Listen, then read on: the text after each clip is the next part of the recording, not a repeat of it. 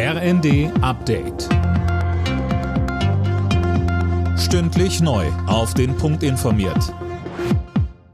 Ich bin Dirk Jostes. Guten Morgen. Die Frist zur Abgabe der Grundsteuererklärung endet heute. Bislang fehlen laut Finanzministerium aber immer noch rund ein Drittel der Erklärungen. Eigentlich hätten Immobilienbesitzer die Erklärung schon Ende Oktober abgeben müssen. Die Frist wurde aber nochmal um drei Monate verlängert.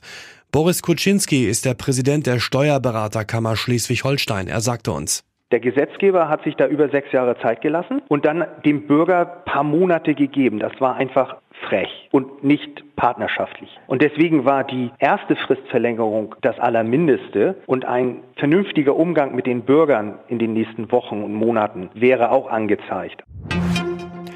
US-Präsident Biden hat sich gegen eine Lieferung von Kampfjets vom Typ F-16 an die Ukraine ausgesprochen. Frankreichs Präsident Macron schließt eine Lieferung dagegen nicht aus. Die Ukraine fordert von den westlichen Verbündeten derzeit mit Nachdruck Kampfjets.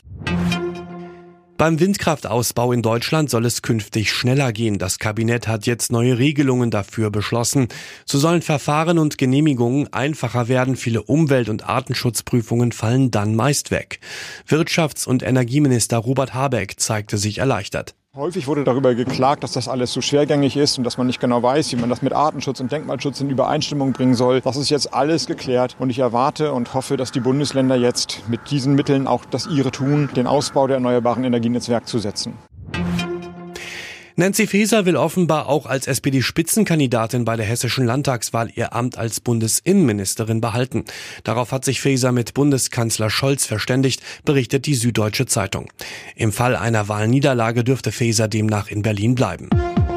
Alle Nachrichten auf rnd.de